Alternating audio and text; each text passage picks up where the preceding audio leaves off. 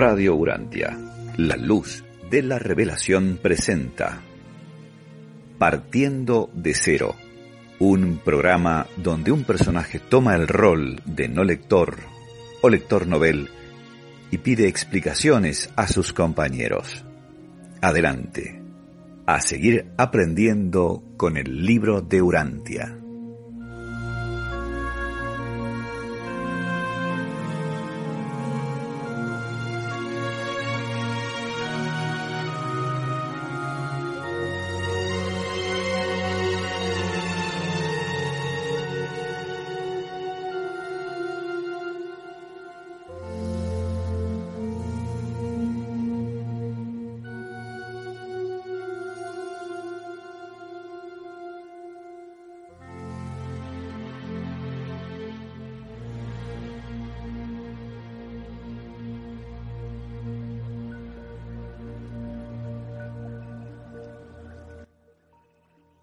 Hola chicos, gracias por estar aquí en Partiendo de Cero, un programa exclusivo de Radio Urantia con todo el equipo de Radio Urantia, la luz de la revelación. En el día de hoy vamos a continuar con este documento número 2 de la revelación, con el punto 3, la justicia y la rectitud. Y los invitamos a que se queden, así discernimos juntos este maravilloso documento. Florcita, por favor, ¿serías tan amable de leer? Sí. Dios es recto, por lo tanto, es justo. El Señor es recto en todos sus caminos. No he hecho sin causa todo lo que he hecho, dice el Señor. Los juicios del Señor son totalmente verdaderos y justos. Las acciones y realizaciones de sus criaturas no pueden influir la justicia del Padre Universal, porque no hay iniquidad en el Señor nuestro Dios, ni favoritismo de personas, ni aceptación de ofrendas. Cuán fútil hacer apelaciones pueriles a semejante Dios para modificar sus inmutables decretos de manera que podamos evitar las consecuencias justas de la operación de sus sabias leyes naturales y sus rectos mandatos espirituales. No os engañéis. No es posible mofarse de Dios, porque lo que el hombre siembra, eso mismo segará. Pero es verdad que, aún al cosechar con justicia el fruto de las maldades, esa justicia divina siempre está atemperada por la misericordia. La sabiduría infinita es el eterno árbitro que determina las proporciones de justicia y misericordia que se repartirán en cualquier circunstancia dada. El mayor castigo, en realidad una inevitable consecuencia de la maldad y la rebelión deliberada contra el gobierno de Dios, es la pérdida de la existencia como súbdito individual de ese gobierno. El resultado final del pecado a sabiendas es la aniquilación. En último análisis, Tales individuos identificados con el pecado se destruyen a sí mismos al tornarse completamente irreales por su identificación con la iniquidad. Sin embargo, la desaparición de hecho de tales criaturas siempre se posterga hasta que se haya cumplido plenamente con los requisitos vigentes de la justicia en ese universo. Bueno, chicos, la verdad que esta lectura se me complica bastante porque yo suelo escuchar muy seguido, ¿por qué Dios permite tal cosa? refiriéndose a alguna maldad. Esto que estamos leyendo no sería que Dios permita esa maldad, sino que el mismo hombre hace esa elección de maldad. Podemos decir que, o sea, mientras el hombre esté en el mundo, se le va a permitir siempre elegir entre el bien y el mal, o sea, entre, entre, la, entre la luz y la oscuridad. Pero claro, ya después de la muerte el hombre se enfrenta al juicio, o sea, a la justicia divina. Mientras tanto, o sea, el hombre tiene cierta libertad, tiene que enfrentarse a esta dualidad del mundo hasta que termine el fin de su vida individual. Y yo aumentaría eso que finalmente es una decisión personal, fíjate, porque dice que en último análisis tales individuos, o sea, esos individuos identificados con el pecado, se destruyen a sí mismos. O sea, ellos mismos toman la decisión de destruirse a sí mismos al tornarse completamente irreales por su identificación con la iniquidad. O sea, el identificarte con la iniquidad te hace irreal, por lo tanto te destruyes tú mismo. Sí, lo que causa es la identidad, eso, eso que te hace persona desaparece, se desintegra y, y lo que sucede es que te fundes en el supremo. Ya no eres una entidad. Como dice la ciencia, dice, la energía no se puede crear ni destruir, solo se transforma. En ese caso, ese ser se convierte simplemente en una energía sin identidad pero en realidad no es que desapareció realmente en el sentido absoluto, sino que se le priva de la voluntad de la toma de decisiones como una personalidad, queda siendo una energía.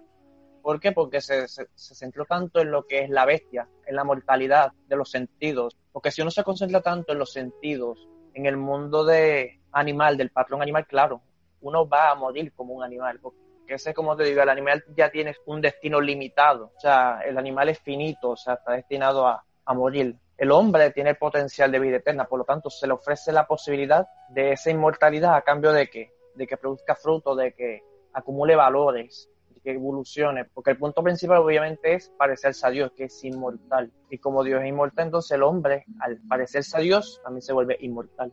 Yo quiero preguntar algo. Cuando dice que el resultado final del pecado a sabiendas es la aniquilación. ¿Qué quiere decir como aniquilación? Bueno, aquí en el, en el punto 2.3.2, pues nos explica ¿no? por qué la gente sigue rogando por misericordia cuando saben que Dios es un, un ser amante y misericordioso más no poder. ¿Qué es lo que pasa? ¿no? La falta de conocimiento de las propiedades de este ser inmenso. ¿no? Eso es lo que causaría esa anulación de los sentidos al pensar que es necesario estarle pidiendo clemencia, ¿no? Por eso es Juan Futil hacer apelaciones pueriles. No se puede coimar. Entonces, si ya sabes que va a tener misericordia, pues es obvio que no te va a destruir, ¿no? Pero lo que dicen el final es, estamos hablando de aniquilación. O sea, ¿es exterminio? ¿A eso vamos? No, yo diría que es la pérdida de la existencia como súbdito individual de ese gobierno. O sea, ¿cuál gobierno? Del gobierno celestial, ¿no? Del gobierno universal. Y eso es una inevitable consecuencia. Es de hecho el mayor castigo. O sea, te vuelves como si no hubieras sido, dejas de existir. O sea, como ente biológico, pues ya, pasaste mejor vida. Pero como ente espiritual, como la realidad en el cosmos, dejas de existir. Pero esto pasa solamente cuando hay iniquidad. Es la única manera en que seas aniquilado. Si no hay iniquidad, no. Es decir, hacer el mal a sabiendas. Eso es ser inicuo. Sí, también otra parte que explica es si uno desea no sobrevivir como un acto de voluntad consciente. Tal si tú renuncias, ¿no? Sí, es como que decir, pues quiero un descanso eterno, no me interesa continuar. Bueno, ¿qué pasa en esos casos? Yo digo, ¿qué sucede cuando la persona dice, yo ya no quiero continuar, yo no quiero hacer eso, yo quiero mi existencia y punto, yo muero y ¿qué pasó? Te cumplen tu deseo. Como si nunca hubieras existido. Todo lo que suena es eutanasia, literalmente. Es como que tú ves, pues, voy a voy a, como una muerte asistida, es que, es que se siente así de esa manera, o sea, tú estás en el cielo y decides, pues no me gusta el plan divino, no me interesa, no quiero continuar, no quiero sobrevivir, y suena como si fuera una eutanasia, entonces automáticamente te desvanece, o sea, simplemente pierdes tu identidad personal, tu personalidad y simplemente eres una energía, sin una conciencia individual, es como cuando una gota regresa al mal, obviamente ya no tiene una identidad individual, individual ya no está separado, y es como que de esa manera es como funciona eso. Pregunto, empezando que aniquilación suena fuerte la palabra, pero ya hemos aprendido que estos documentos tienen palabras que tenemos que, saber eh, contextualizar en nuestro, nuestra realidad, ¿no? Pero sobre lo que está diciendo Christian y, y ¿qué pasa con esas personas? Ya, ok, no existieron, dejan de, de ser, ¿y dónde están? O sea, pueden volver otra vez a retomar o ya se quedaron fuera de, oportunidad de, formar parte del cosmos. Forman parte del cosmos porque son energía, solo que no están con el plan divino. ¿Me equivoco? Me perdí por ahí. Yo entiendo que ya no están, que ya no son, ya no existen, ya nada de nada, o sea, como si no hubieran sido. Aunque claro, o sea, todo lo que pasó antes con ellos como experiencia, es lo que va al Supremo, pero ellos como realidad cósmica ya no existen. Elegir es renunciar, eligen ya no estar y se acabó. Claro, y la energía no se destruye, entonces ¿a dónde se va? Las experiencias eh, importantes se van al Supremo y lo demás desaparece. Volvería a la energía primordial, por ejemplo. A una energía básica a comenzar otra vez de cero no, o algo no, así. porque no hay personalidad, se, se destruyó, se, se acabó con ese ser. Ya no hay personalidad, no hay mente, no hay nada. Wow. Solo quedaron las experiencias que vuelven al Supremo. En una parte dice que la personalidad se funda en el Supremo. Sí, todo Esa- vuelve al origen, pero ya no queda como individuo. Sí, es como, como decía, una gota se une al océano y ya está, ya no hay una individualidad de la gota. O sea, la gota no, esa gota exactamente, esa, esa individualidad particular ya no puede volver a aparecer. Ok. Oye, pero qué duro, ¿ah? Suena duro, pero quítale el drama y tiene sentido. O sea, pero si es una decisión personal, o sea, quizá pues, puede ser duro para nosotros pensar que alguien ya no sea o que nosotros ya no seamos porque visualizamos que queremos ser. Pero para quien no quiere ser y de manera consciente lo decide, no creo que sea duro, simplemente no le importa y ya. no, sea, pero generalmente una persona que toma una decisión es porque no conoce. O sea, toma la decisión de no, no ir a una carrera porque no cree, no conoce. Pero una persona que ha llevado una vida recta y no cree en eso, ¿qué pasa? Está dicho por ahí que la ignorancia no te limita. Si no sabías, ahí es donde entra la misericordia. O sea, los dioses no, no permiten algo, que pase algo que no ha tenido una razón de que pase. Llevan las cosas hasta, hasta su última consecuencia y hasta donde yo he entendido, hacen que la persona decida, pero sobre una base consciente. Hablando de una base consciente significa que sabe qué es lo que está pensando o decidiendo. Es lo que yo entiendo. Por eso es que a las almas se les lleva probatoria para que puedan mostrar una voluntad consciente en torno a si quieren sobrevivir o no. Manifestar verdaderamente la intención de esa alma. No es que simplemente tú decides algo y ya, ah, pues vamos a, vamos a exterminarte, sino que tiene, tiene que ser algo claro, completo, no puede ser con duda. Pero de arriba permiten, como te digo, que se manifieste esa voluntad final, ese, ese deseo auténtico que hay ahí en esa alma. Claro, hay jueces, los ancianos deben tomar la decisión, porque claro, o sea, tiene que ser totalmente perfecto, o sea, de tal manera de que no haya ningún tipo de injusticia, porque tal vez por ignorancia alguien no quiere sobrevivir, como decía Mayran, pero hay que entender que arriba el Padre comprende, comprende la ignorancia, la inmadurez. Y si hay inmadurez, si hay ignorancia, entonces claro, eso, eso puede salvar esa alma. Se le puede dar una oportunidad en ese aspecto, si no es su culpa la decisión que ha tomado. Todo está fríamente calculado arriba, o sea, no, no es que hay una injusticia o que puedan cometer un error, o sea, todo está tan calculado que, lo que uno puede hacer es confiar, no, hay nada que temer en realidad. No es como la idea de, de Jehová o el infierno el castigo, o sea, no es la misma idea, porque Dios, no es una venganza, no es que Dios está vengando de, de esa persona, sino simplemente es como, o sea, se nos da un plan, o sea, que el plan divino está fríamente calculado. No tenemos, como te digo, que dudar del amor del Padre, porque Él comprende, o sea, nuestros errores, nuestras decisiones. O sea, Él comprende cada detalle que nosotros no vemos, Él lo comprende, porque tal vez hemos, podemos haber tomado una decisión a causa de, del ambiente externo. De tal manera que tal vez no sea nuestra culpa haber tomado esa decisión. Por eso Él conoce qué impulsa nuestras decisiones, los motivos de cada decisión. Y por eso es que vamos a ser juzgados. No exactamente por las decisiones, sino por lo que motiva esa decisión. Las intenciones, ¿no? Chicos, y esto se refiere, digamos, a nosotros los mortales, pero, digamos, los hijos descendentes también deciden, deciden entre el bien y el mal. Siempre hay decisión, hasta en las cúpulas más altas sigue habiendo volición, siempre y cuando sean seres evolutivos. Hay seres creados que no tienen opción, seres que fueron creados perfectos, que ellos no pueden elegir entre bien y mal porque ya son, son perfectos, fueron creados como tal y ahí no hay libre albedrío. Ok, gracias Agus por la aclaración. Mike, continuamos con la lectura, porfis. Sí, la cesación de la existencia suele decretarse durante la adjudicación dispensacional o de edad del reino o de los reinos. En los mundos tipo Urantia ocurre al final de una dispensación planetaria. La cesación de la existencia se puede decretar en tales casos por la acción coordinada de todos los tribunales de jurisdicción, desde el concilio planetario hasta los tribunales de juicio de los ancianos de los días, pasando por las cortes del Hijo Creador.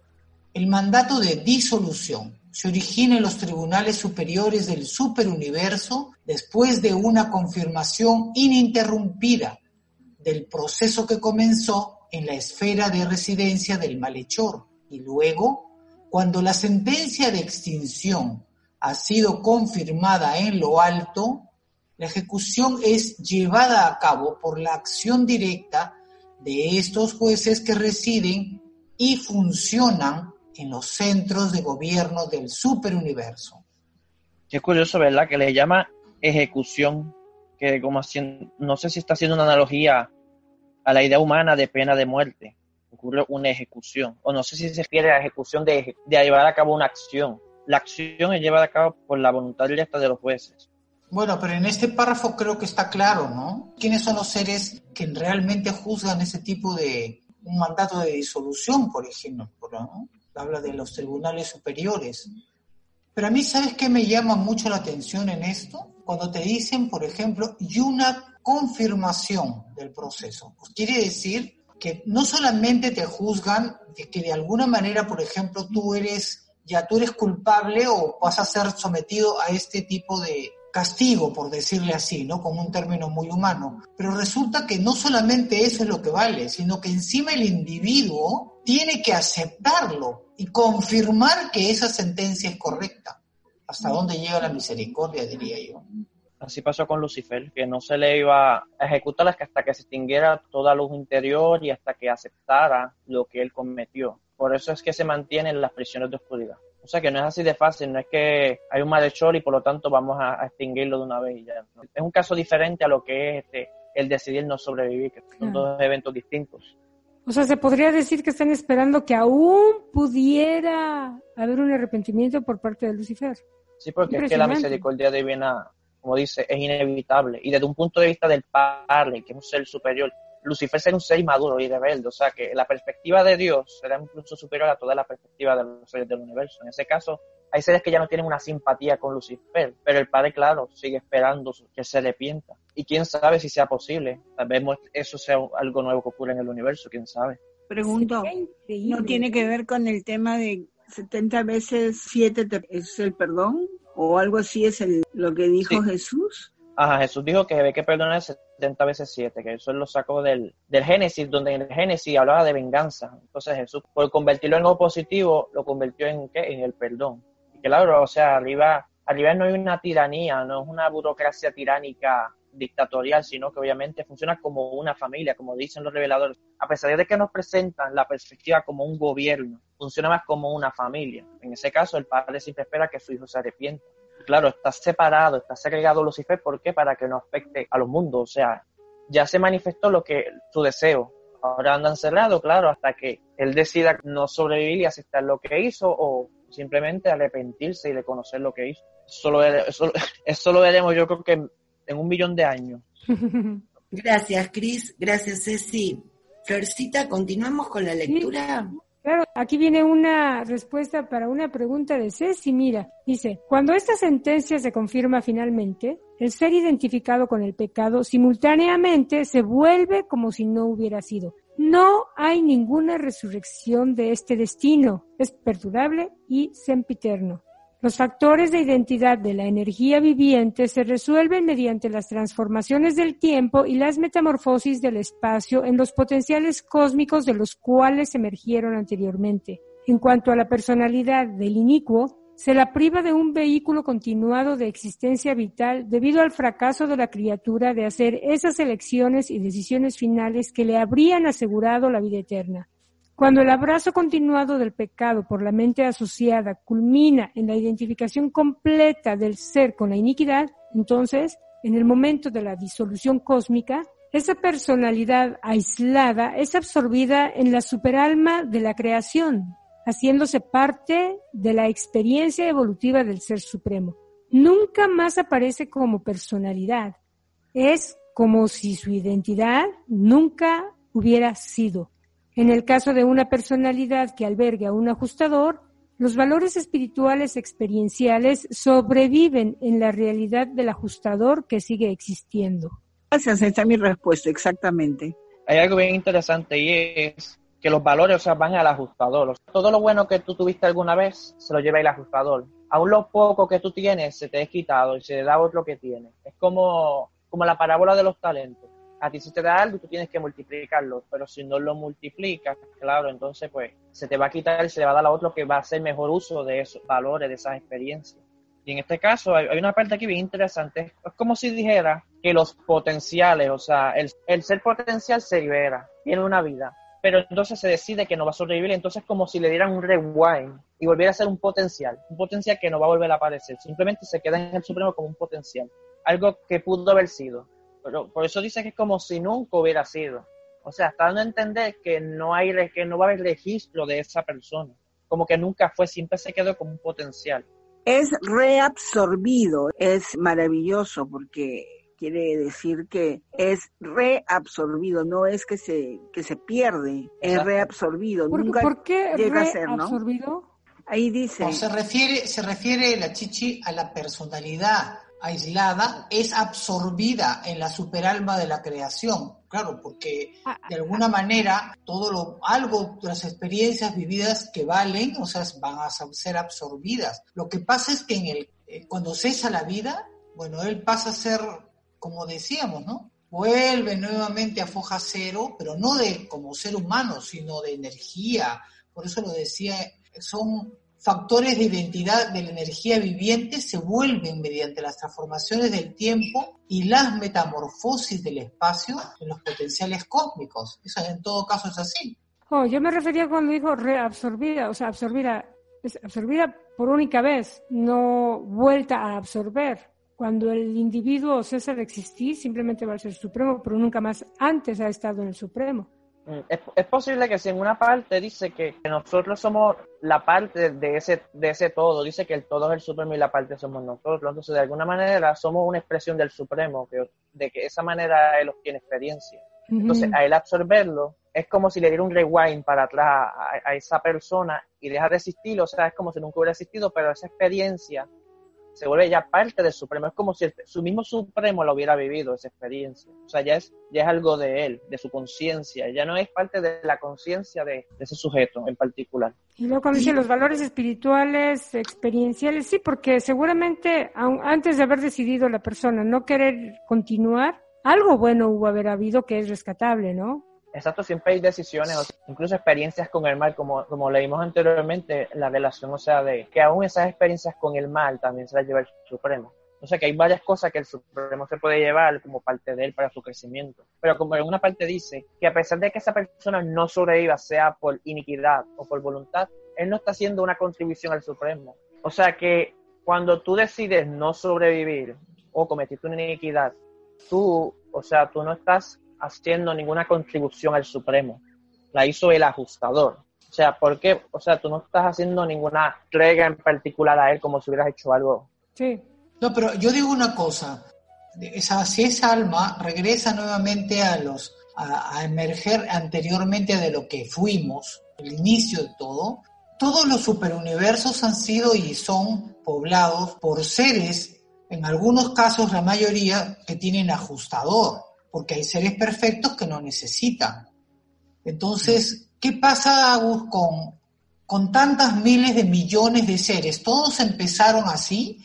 O sea, Agus era tener la mente con, con, el ajustador para, que vaya, vaya, vaya cimentándose y creciendo el alma, ¿no es cierto? Pero ¿qué pasa? ¿Cómo, cómo parecer tantos miles de millones de seres que hay en, en, los, en el universo? Ese proceso de todas las almas evolutivas, pero no necesariamente de todos los pobladores, porque como te decía, hay muchos que fueron creados de manera perfecta, entonces ellos no van en ese ritmo. Igualmente cuando ya se llega a un, nivel de desarrollo, cambian también las, las valencias, ¿no?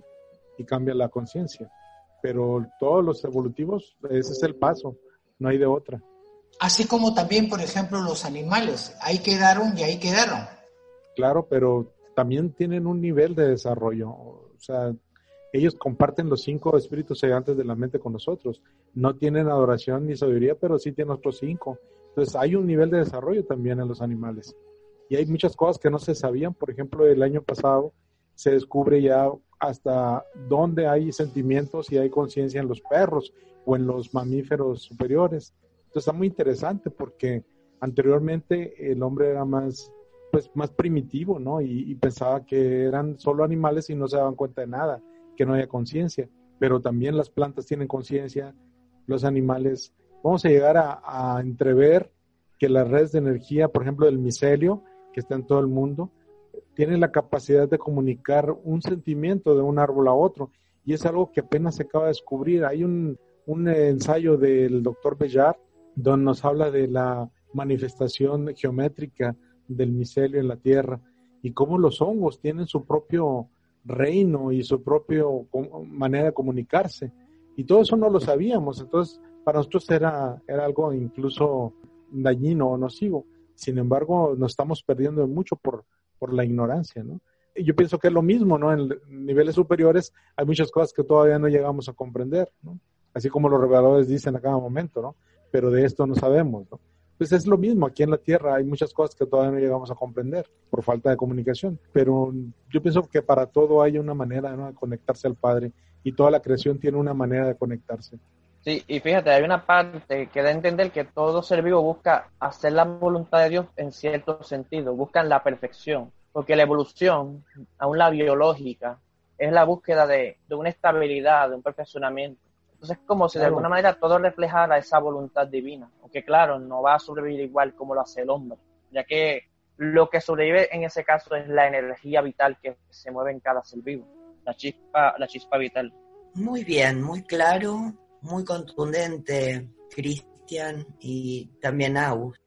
Cuando Agus hablabas, se me vino la imagen del enjambre de abejas, ¿no? De cómo trabajan, que uno lo ve de afuera y dice, wow, ¿cómo saben lo que tienen que hacer, ¿no?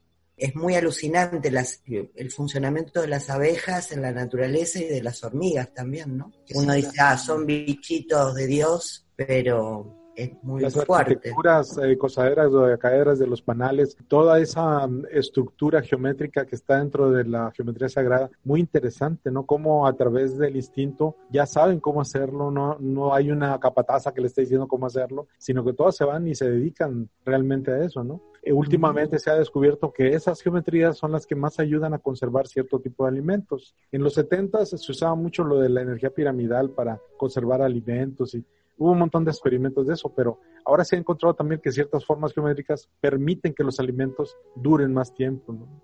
Sí, también hay estudios hasta con el agua, ¿no? De, la vibración, cómo cambia las moléculas de agua según qué le generes vos al agua. Claro, todos los ejercicios de doctora Matu que habla de la vibración que podemos inyectarle, ¿no? Con la intención a un vaso de agua o a un bote de agua, ¿no? y cómo se forman los copos a partir de la energía que le fue infundida, ¿no? Sí, muy interesante todos estos temas. Pero seguimos con la lectura que nos falta muy poquito de este punto. Sí, claro. En toda contienda en el universo entre niveles actuales de la realidad, la personalidad de nivel más elevado terminará por triunfar sobre la personalidad de nivel inferior. Este resultado inevitable de la controversia en el universo es inherente al hecho de que la divinidad de calidad iguala el grado de realidad o actualidad de cualquier criatura volitiva. El mal no diluido, el error completo, el pecado voluntario y la iniquidad sin mitigantes son intrínseca y automáticamente suicidas. Tales actitudes de irrealidad cósmica pueden sobrevivir en el universo tan solo por la misericordia, tolerancia transitoria que se aplica hasta tanto se cumpla la acción de los mecanismos determinantes de justicia y halladores de equidad de los tribunales pertinentes del universo. El gobierno de los hijos creadores en los universos locales es uno de creación y espiritualización, estos hijos se dedican a la ejecución efectiva del plan del paraíso, de progresiva ascensión de los mortales, a la rehabilitación de los rebeldes y pensadores errados, pero cuando tales esfuerzos amorosos son final y definitivamente rechazados, el decreto final de disolución lo ejecutan las fuerzas que actúan bajo la jurisdicción de los ancianos de los días. Muy claro, muy, muy claro. Es bien curioso, ¿verdad? Que, que se presenta a Dios como un Dios de de cualidad, de valor absoluto, y que frente a él todo lo demás es irreal, y que lo que él busca de alguna manera es que nosotros seamos reales como él es real, perfecto como él es perfecto. Que mientras permanezcamos en el error, y persistamos en él, vamos a quedarnos atados al tiempo y al espacio. Y el punto aquí, como decía Jesús, trascender, porque si nosotros hacemos la voluntad animal, eso es lo que nos va a destinar a qué? A un destino como el animal. Pero si aspiramos a Dios, pues claro, vamos a aspirar a su divinidad y a, su vida eterna. Correcto. Acá a mí me impacta que la llama irrealidad cósmica, ¿no? Y que el mal no diluido, el error completo, el pecado voluntario y la iniquidad directamente sos un suicida porque esas actitudes son irrealidades cósmicas, que era esto un poco lo que vos decías, Cris. Ahora me surge una interrogación. Supongamos que yo elijo el bien, que me muero, pero que he logrado frutos en, mi alma, pero no, no fui del todo buena, pero bueno, me dan la oportunidad en los mundos que siguen. Y yo eh, decido seguir el plan evolutivo, ya estando no en el plano mortal, no en la carne. En ese camino ascendente, ¿me puedo arrepentir y volverme mala? Sí, porque pues, aún hay posibilidad de dudas, hay posibilidad de... Es que como te digo, mientras la mente permanezca en lo que es la imperfección, siempre va a haber la posibilidad del mal. Claro, esa posibilidad del mal va a ir reduciéndose en cada nivel, pero el potencial está ahí. Y ya vemos a Lucifer. Lucifer es el nivel, vamos a poner más alto, donde puede haber rebeldía. O sea, el nivel Lucifer, vamos a poner el nivel de los Nanonandek, es el nivel más alto donde puede haber una rebeldía.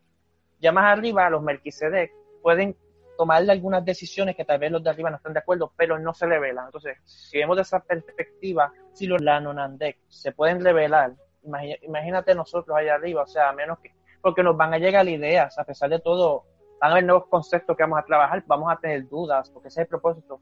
Jesús lo dijo, dice, nuestra gran lucha es la lucha contra la duda. Y a pesar de que estemos allá arriba y veamos seres divinos, no hemos visto a Dios. Aún estamos en esa búsqueda. O sea, significa que vamos a seguir en un conflicto. Y los siete mundos de estancia se van a encargar de qué? De eliminar ciertos defectos humanos, lo que los reveladores llaman la imagen de la bestia. O sea, que significa que vamos a seguir luchando contra ciertas cosas de nosotros hasta que logremos una estabilidad mental. Porque la mente, mientras sea imperfecta, se puede desviar del camino. No, pero yo lo que pregunto es, como decía Morita, que ella se vuelve una pérfida, se vuelve terrible, ya. Entonces, ¿quiere decir que se puede en esos mundos de instancia? ¿Se puede? Mal. Más mal. Más mal, más mal. ¿Se puede? Entonces, entonces quiere decir que no es porque se trascienda a ese mundo moroncial, estás exento de la maldad. Hasta donde yo recuerdo solamente deja de existir esa posibilidad cuando estás finalmente fusionado con el ajustador. Ahí a partir de ahí ya no hay forma de que vaya desmarcha atrás. No, sí se puede. Hasta llegar a cierto nivel todavía puedes eh, dar marcha Ya habiéndote fusionado con el ajustador, o sea, no, estoy hablando de que eres consciente del ajustador como en los mundos moronciales, que ya sabes que está ya puede haber un cierto grado de comunicación con él. Pero según entendí, una vez que estás ya fusionado con el ajustador, ya no hay marcha atrás. No, sí, sí hay. Ah, mira. Mientras hay abolición, hay, hay manera. Que hay dos formas, o sea, está la fusión con el ajustador y están los siete círculos psíquicos de la mente. En ese caso, si, dependiendo del nivel psíquico de la mente, aún va a haber posibilidades al mal.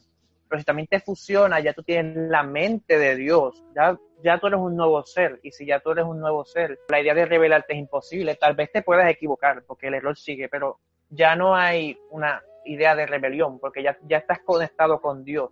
O sea, ya no, es, ya no existe esa separación. O sea, que, o sea que cualquier rebelión que pueda generarse, yo ya no participo. No creo, ¿ah? Yo creo que si se genera cualquier rebelión, de hecho podemos tener la libertad todavía de participar en ella. No estamos exentos. Yo creo que ahí ya no hay rebeliones. Al menos en nuestro universo local ya no va a haber. Más arriba tampoco, creo.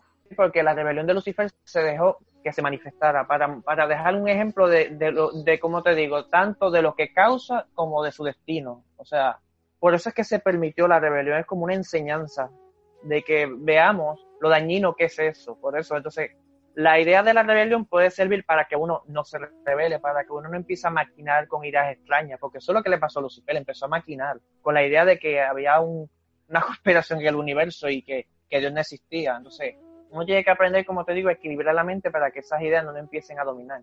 son retos, o sea, mientras la mente tenga posibilidad del mal, siempre van a, haber obstáculos en la mente. Gracias por este documento, muy bueno realmente.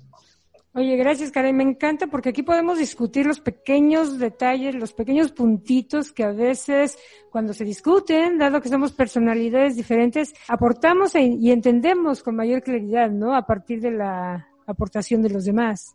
Muchas gracias chicos, me encantó. Y también el documento hace énfasis en cómo los escritores bíblicos tenían su visión de Dios, de cómo cambiaba o declinaba cosas, ¿no? Es un tipo de experiencia, ¿no? De pensar a Dios de esa manera. Sí, perfecto.